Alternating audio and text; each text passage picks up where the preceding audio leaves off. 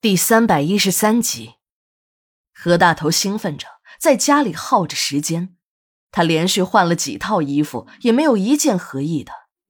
十一点了，他终于找到了一身自己认为还不错的行头，站在镜子面前照着。突然，镜子中的影像向自己走来，对着自己张开了血盆大口。墙上的时钟指针咔咔的往前走着。时间在一分一秒的过去，在招娣的预想中，这个听到自己答应他时差点没乐得背过气儿去的何大头，早已经猴急的不得了了。那双死死盯住他身体的眼睛似乎要冒出火来。晚上他一定会准时赴约，说不定还会提前到来。但是时间已经过了十二点，还是不见何大头来到。招娣还站在窗子前向外面望了好久，外面的路灯照的大街上很明亮，已经是午夜了。大街上除了偶尔呼啸而过的车辆，连个人影都没有。张家的这个别墅坐落在市郊，虽然一浪高过一浪的开发热潮让这里到处耸立着高楼大厦，白天也人来人往，川流不息，但一到了晚上，这里便寂静了下来。和市区那种二十四小时的灯红酒绿相比，还是有差别的。张勇说：“他就是看上了这里的清静，才花巨资买下了这栋豪宅。”张勇一直告诉小莲，出门时叫上自己家的司机，坐上他那辆大奔，风风光光的出去。但招娣天生就是受穷的命，张勇一出差，他就给司机放大假，宁可去挤公交。他对那种走到哪儿都有人伺候的感觉总是有些不习惯。一直等到了后半夜的三点多，招娣也没有等到何大头的影子。这时的招娣根本不知道何大头已经上了西天。何大头没有按时赴约，招娣的心里也是一阵的紧张。这个没有三分力、不起五更早的猥琐男人，怎么会这么轻易的放过自己？招娣心里明白。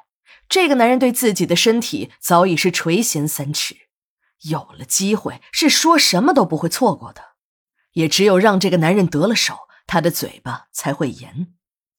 这个男人到了后半夜，眼看着快天亮了也没有来。如果真的到了天亮，这人一多起来，一切都会暴露在光天化日之下。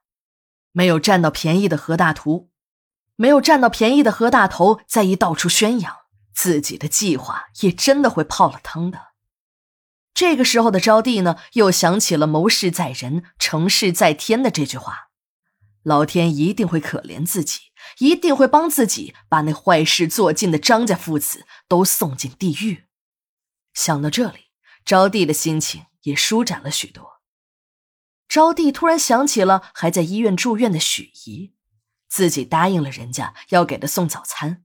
虽然自己问过许怡喜欢吃什么，可那时的许怡呢已经睡着了，并没有回应他。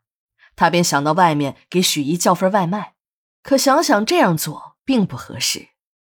病人的胃口不好，再吃那些没营养的垃圾食品也是没什么好处的。反正自己也在等人，即使是等不到，他也睡不着。那不如自己就给许怡炖只鸡。病人的身体虚弱，正好需要营养。说干就干，招娣开始走进了厨房。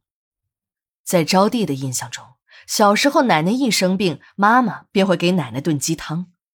妈妈的厨艺很好，每次都做得很好吃。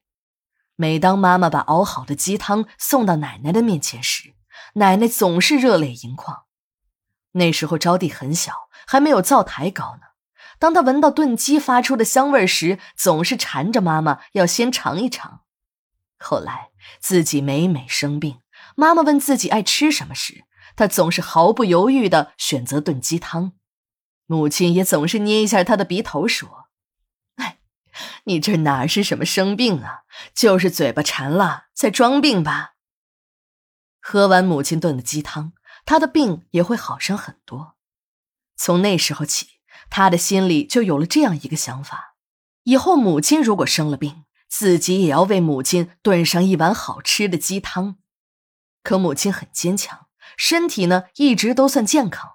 平日里即便有个小毛病，也从来不住院。招娣这个愿望也便一直没有实现。